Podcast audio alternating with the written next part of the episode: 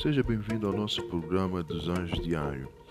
Hoje, sexta-feira, 24 de abril de 2020. Estamos na nossa primeira série do episódio capítulo 2, com o tema A Maior Educação de Todos os Tempos. Para aqueles que só agora entraram em sintonia com esse programa, seria bom uh, que tivessem uh, entendido contemplado o episódio número 1, um, para entendermos que estamos falando sobre a sabedoria ocidental que foi catalogada pelos ocidentalistas, aqueles que defendem a doutrina ocidental, uh, que tem como centro uh, o etnocentrismo racial, que defendem sim uh, o epicentro da sua cogniscência como o barômetro de todo o, complexo e aglomerado eh, forma de conduzir e administrar o globo terrestre, esse tem sido um dos problemas triviais e de uma forma insana. Alguns nesse tempo têm defendido essa ideia. Vamos entender que esse pensamento, como Mesquitela Lima, o catedrático professor cabo-verdiano uh, da Universidade Lusófono em Portugal, escreveu no seu livro Antropologia, ele mencionou e bem ah, dito que ah, a raiz da Segunda Guerra Mundial essencialmente estava enraizada no sentimento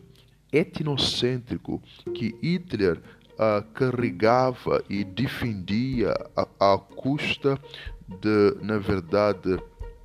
de terror, no sentido de que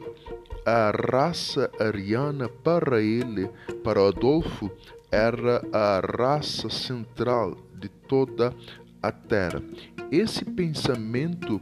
tem destruído a nossa a forma de entender a vida. E o pensamento ocidental ele é, é sacralizado na esfera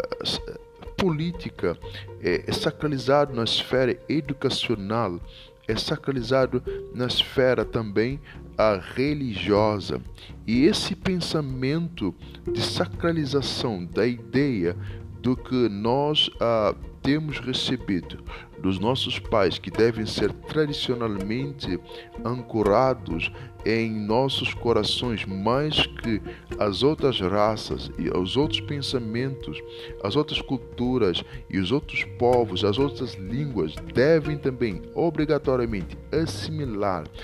e permitir que é, toda assimilação venha é, entrar no interior do ser do povo para que haja uma transformação interna, sem a qual todos seriam, de outra forma, é, vistas ou contemplados como pessoas arcaicas, bárbaros, é, devido à rejeição ao pensamento ocidental. Isso é algo paradoxal quando que esses ah, possuem à frente da forma política na senda democrática, uh, reivindicando que são